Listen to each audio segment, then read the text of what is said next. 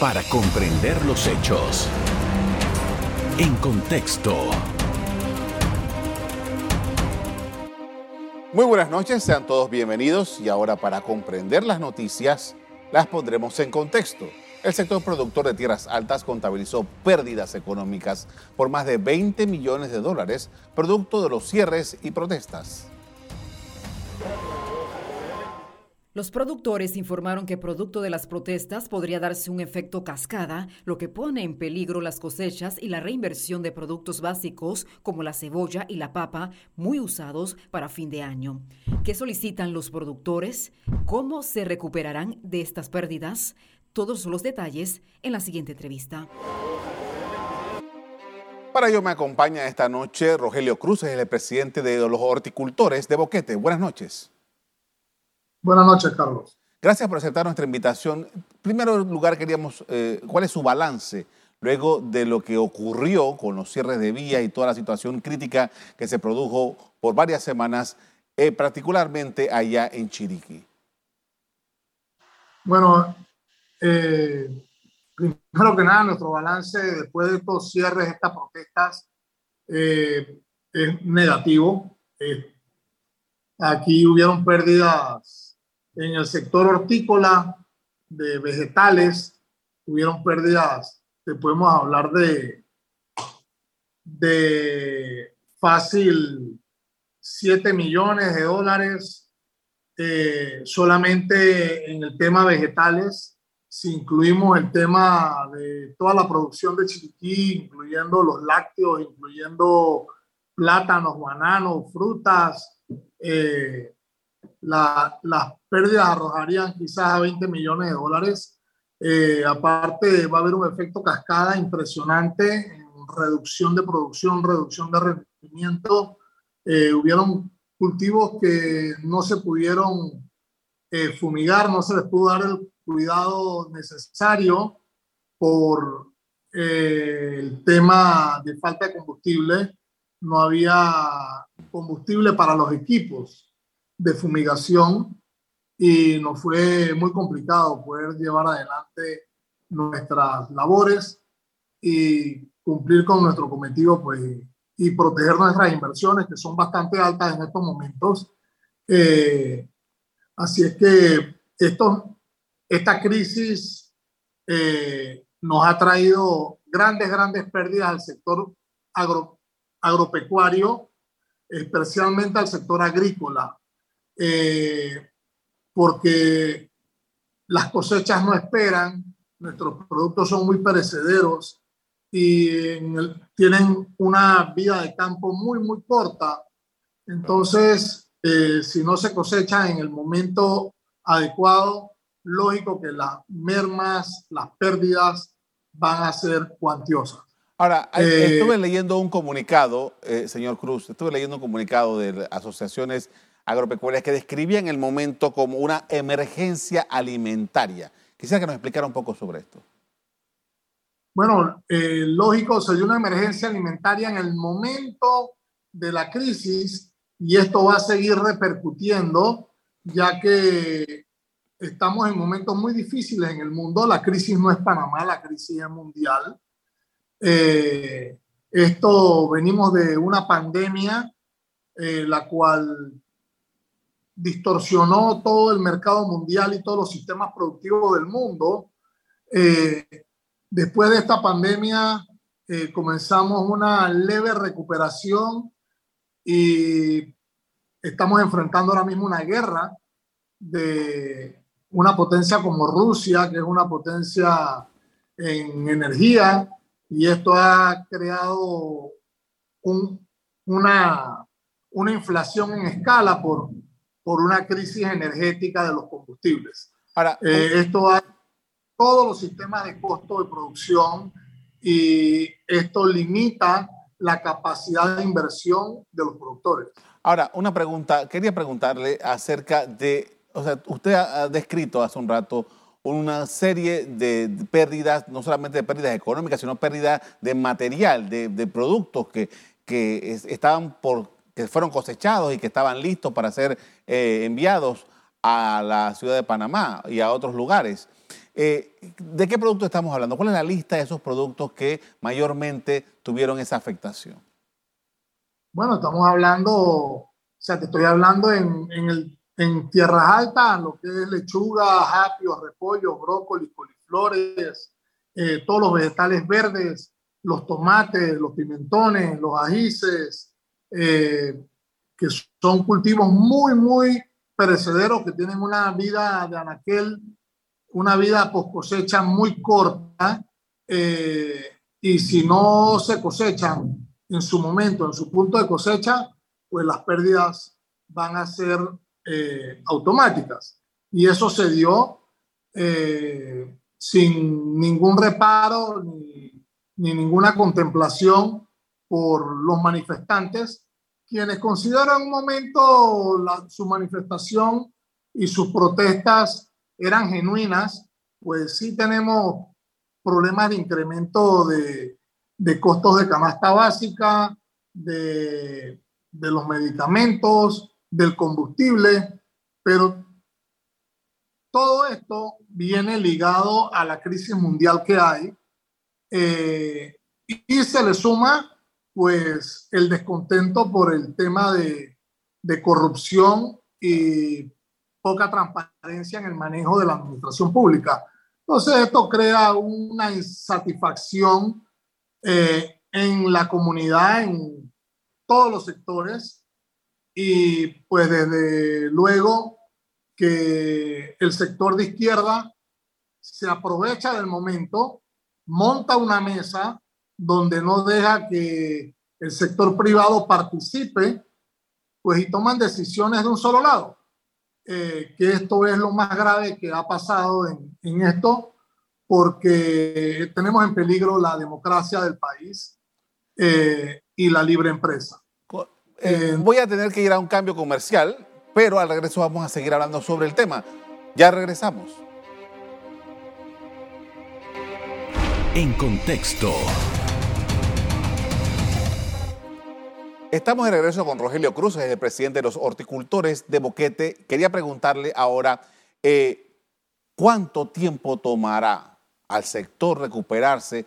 Estamos hablando de, usted decía, sumando más o menos 20 millones de dólares. ¿Cuánto tomaría recuperar esta cantidad? Mira, en verdad en la incertidumbre que estamos, eh, no sabemos cuánto tiempo nos va a recuperar. Eh, todos los productores hemos comentado que hubiéramos preferido un diésel, un combustible a 7 dólares el galón, que a un 3.25 falso, eh, un 3.25 que nos está costando deuda pública, un 3.25 que está limitando al Estado panameño en su capacidad de inversión. eso no es real y yo creo que una economía basada en números no reales tiene destinado el fracaso. Eh, nosotros como sector productivo eh, instamos a todos los actores del país a que nos sentemos, revisemos estas, estos decretos ley que han sacado de control de precio eh, y que basemos el costo de los alimentos en base a una oferta abundante, no en base a, a un regalo muy costoso que está haciendo el gobierno. Sabemos que se hicieron, se hicieron los decretos y automáticamente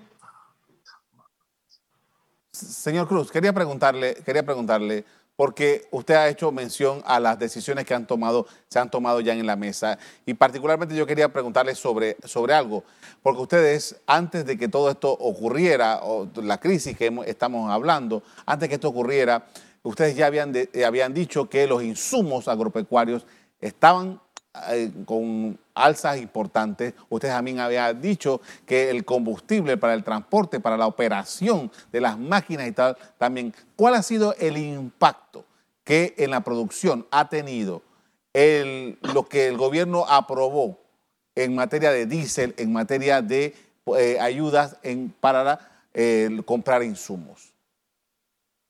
Mira, eh, el, tema, el tema insumos, el tema combustible, si lo ponemos en una ecuación de costos de los diferentes rubros del sector agropecuario, eh, a uno los impacta más que a otros eh, y el mayor costo sería en la parte de transporte y logística de la distribución de los productos agropecuarios y de toda la producción nacional. Panamá no es un país productor de petróleo y gran porcentaje de los insumos que utilizamos en el sector agropecuario vienen de la industria petroquímica. Eh, por supuesto que han tenido un gran impacto por el incremento de los precios del petróleo, efecto de la, de la guerra Rusia-Ucrania. Eh, son condiciones mundiales, no son condiciones de Panamá. Eh, considero que es cierto que el gobierno debe crear condiciones para que la producción nacional sea lo más eficiente posible, lo más rentable posible, bajo las condiciones de competencia mundial. No estamos de acuerdo con las regulaciones de precio. Eh, es una política fallida que ya viene, sería este el segundo gobierno consecutivo que viene esto con la misma política de regulación de precios que afectan enormemente al sector agropecuario y a toda la economía nacional. Eh, consideramos que hay otras fórmulas para poder hacer que el panameño tenga un mejor poder adquisitivo a base de productividad, a base de trabajo, a base de rendimiento, no a base de subsidios eh, que no sabemos todavía cuál va a ser el real impacto Señor en Cruz. la... Señor Cruz, eh, después de todo lo, que ha ocurrido y que ya se abrieron las vías, ¿cuál es la condición de eh, la cadena alimentaria? ¿En qué momento nos encontramos? ¿Qué es lo que está sucediendo en este momento? Bueno, la cadena alimentaria prácticamente ha vuelto a su normalidad después de la apertura de las vías. Eh, fueron casi 30 días muy traumáticos para el sector productivo. Eh, ver perder cosechas en campo, ver botar la leche de las lecherías, eh, ver botar la gente de plátanos, de frutas, cosechas de plantaciones que llevan un año para poder hacer una cosecha y tener que botarla. Esto fue muy traumático, pero ahora mismo la cadena de, suministros ha vuelto a la normalidad se ha regularizado eh, y pues los productores estamos haciendo todo lo posible para que la, el impacto en el consumidor sea el menor. Eh, poco podemos hacer con las grandes pérdidas que hemos tenido. Eh, esto no se recupera, esto digamos que agua que pasa bajo el puente no, no vuelve a pasar jamás. Así mismo va a pasar con, con lo que se perdió en, en libras de alimentos, en litros de alimentos y en dinero que repercute en, en, el crecimiento y en la estabilidad económica del país y de cada uno de los productos. Eh, señor Cruz, el inventario, eh, había leído hace un par de días que se estaba produciendo una sobreoferta porque había allí un inventario, cosas que estaban almacenadas, que se podían, que no, estaban en, mala condición, que, que, podían estar libres para ir al mercado, pero también estaban cosechando. ¿Cuál es la situación? Eh, hubo un momento, sí, de sobreoferta, el momento que se abrió, eh, lógico, estaban eh, bodegas llenas, cuartos fríos de cadena de frío en Volcán, Cerro Punta, Potrerillos, estaban abarrotados de cosecha, ningún productor quería perder su cosecha eh, y esto se, se lanzó al mercado, pues, pero considero que ya va volviendo a la normalidad. Eh, también hemos tenido una bonanza en el clima, porque este invierno había sido, entró un invierno muy fuerte, el invierno más fuerte quizás de, de los últimos 100 años. Eh, llevamos en, en ciertas áreas de la provincia más de 2.500 milímetros acumulados de lluvia, eh, cuando eso lo logramos en los meses de octubre. Eh, y este año ya a esta altura los, los tenemos acumulados. Con esto, señor Cruz, con esto, señor Cruz, vamos a ir a un cambio comercial. Al regreso, seguimos hablando sobre lo que está pasando en Tierras Altas y lo que está atravesando en este momento esta cadena de comercialización de productos panameños. Ya, ya regresamos. En contexto. Estamos de regreso, hablamos con Rogelio Cruz, él es el presidente de la Asociación de Horticultores de Boquete. señor Cruz, quiero retomar lo que hablábamos hace un rato en relación a la mesa, porque la mesa del diálogo ya entró en lo que se denominó la segunda fase. ¿Ustedes participan? No estamos participando. Eh, no sabemos cuándo nos darán oportunidad, aunque sea de opinar ya las decisiones están tomadas. Eh, acuerdos totalmente en contra de la libre empresa, en, totalmente en contra del bienestar económico del país. Tú no puedes hacer una regulación de precio en base a reducir aranceles. Si reduces aranceles, le estás reduciendo la capacidad de, de recaudación al gobierno. Si subsidias productos, le estás eh, limitando la capacidad de inversión pública al gobierno. Eh, no, no entiendo eh, esta, este modelo económico que quieren implantar a este cambio de una economía de libre empresa a una economía de empresas reguladas por el Estado totalmente fallido. No conozco un solo país donde esto esté aplicado, pongamos Cuba, Venezuela, eh, que están totalmente empobrecidas sus poblaciones, sí llevaron a, a una equiparación, pero una equiparación hacia la pobreza. Vemos como países que acaban de, de entrar con estos modelos neocomunistas eh, del socialismo del siglo XXI eh, como Perú, Chile, Argentina, que están llevando sus economías al desastre. No quisiéramos que nosotros los panameños nos viéramos en, en, esa, en ese espejo y en esa misma situación que se están viendo los hermanos latinoamericanos, eh, perdiendo la libertad, eh, perdiendo su estabilidad económica, eh, es, algo triste ver un pequeño grupo que no llegó ni siquiera al 2% de los votos en las elecciones pasadas, son los que están mandando en la mesa del diálogo y al sector productivo que generamos empleo, que generamos riqueza para el país, nos tienen ausentes de esta mesa que toma decisiones. Señor Cruz. a la economía. Parte, del, parte de lo que se ha logrado eh, entre las partes allí en ese diálogo en Peronome, como usted explicó, efectivamente, el control de precio, pero el control de precio, algunos elementos van por la vía del subsidio. ¿Cómo le, va, ¿Cómo le ha ido a los productores agropecuarios en el país con el pago que el gobierno nacional eventualmente le hace por algunas eh, eh, transacciones que se han hecho entre el Estado y los productores? ¿Cómo les va con el cobro? Mira, el cobro es totalmente extemporáneo. Eh, prácticamente te pagan cuando ya eh, estás quebrado. Eh, pagos de un año, año y medio, ocho meses, seis meses. En el caso nuestro, los productores de cebolla tierras altas, tierras bajas, ya tenemos más de seis meses de haber entregado cosechas al gobierno y todavía están los pagos pendientes. Eh, ya están estamos los productores buscando cebollas para la zafra de este próximo verano y todavía no hemos, no hemos recibido el pago. Hay productores que no pueden volver a renovar sus líneas de crédito porque no han podido pagarlas esperando el pago del gobierno. Eh, el gobierno debe ser un ente facilitador, no debe ser un ente distorsionador de mercados.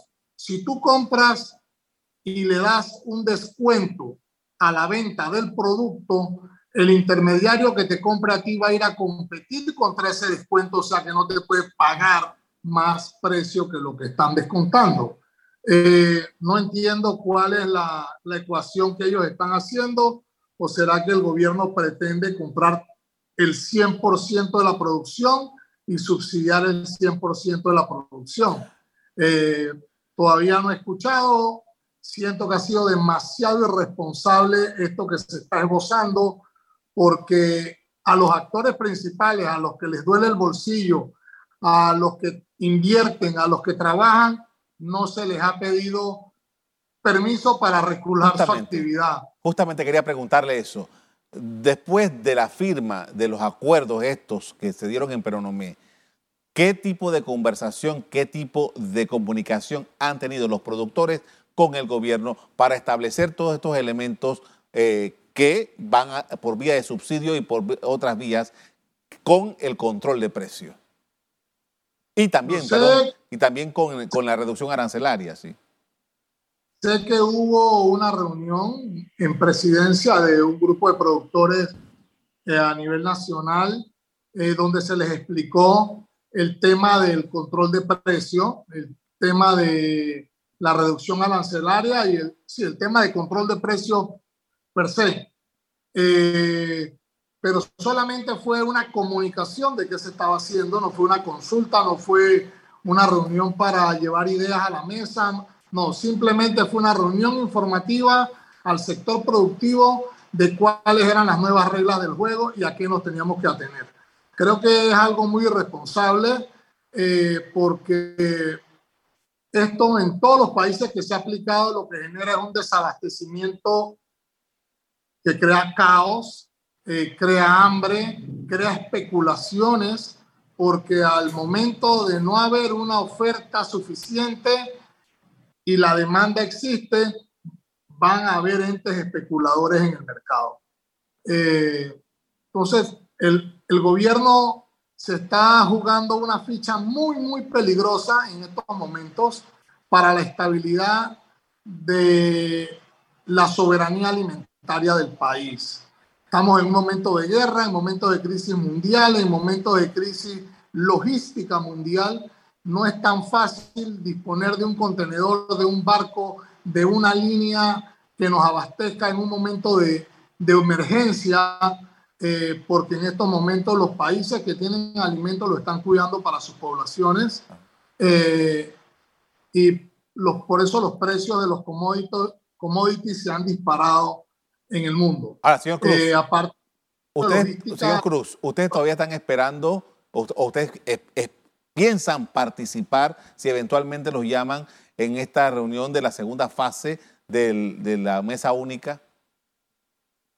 Mira, eh, sí estamos pensando participar eh, con propuestas,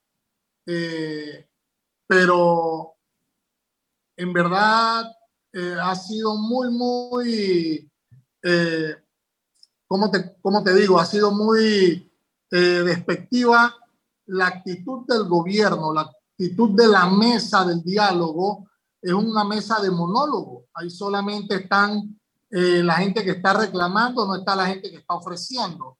Entonces, si los que ofrecemos no, no, no podemos estar en la mesa, eh, entonces, ahí no hay, ahí no hay diálogo. Ahí hay un monólogo eh, que está consiguiendo conquistas, como le llaman ellos, eh, que van a llevar al país al caos. Justamente, señor Cruz, ¿cuál es el futuro que usted le ve a estos elementos que han sido acordados en la mesa? Bueno, el futuro que le veo a todos los productos que han sido intervenidos por el control, de precio es a un desabastecimiento en el mercado a corto plazo. Eh, ningún productor va a producir para perder dinero. Eh, esto no se puede, no se puede hacer. Eh, todos tenemos compromisos bancarios compromisos personales, compromisos familiares, compromisos eh, con casas comerciales que nos apoyan en nuestros procesos productivos y tenemos que, cumplir eh, con el pago de, nuestros compromisos y honrarlos. Si no hay una rentabilidad óptima o por lo menos un punto de equilibrio que nos retorne la inversión, vamos a tener que desaparecer y disminuir eh, la oferta de alimentos en el país. Esto es lo que, lo que va a provocar este control de precios por el capricho de un grupo de personas que en verdad están equivocadas con las políticas que están planteando y que están imponiendo a la economía nacional. Le agradezco mucho, eh, señor Rogelio Cruz, le agradezco mucho por habernos atendido esta noche. Se nos ha acabado el tiempo, pero le agradezco por haber tomado un tiempo para poder conversar esta noche sobre estos temas. Muy amable. A la orden. A ustedes también quiero agradecerles el que hayan prestado atención a lo que hemos hablado acá en este programa. Como siempre, los invito a que mantengan la sintonía en EcoTV. Buenas noches. Para comprender los hechos. En contexto. Revive este programa entrando al canal 1 de BOD de Tigo.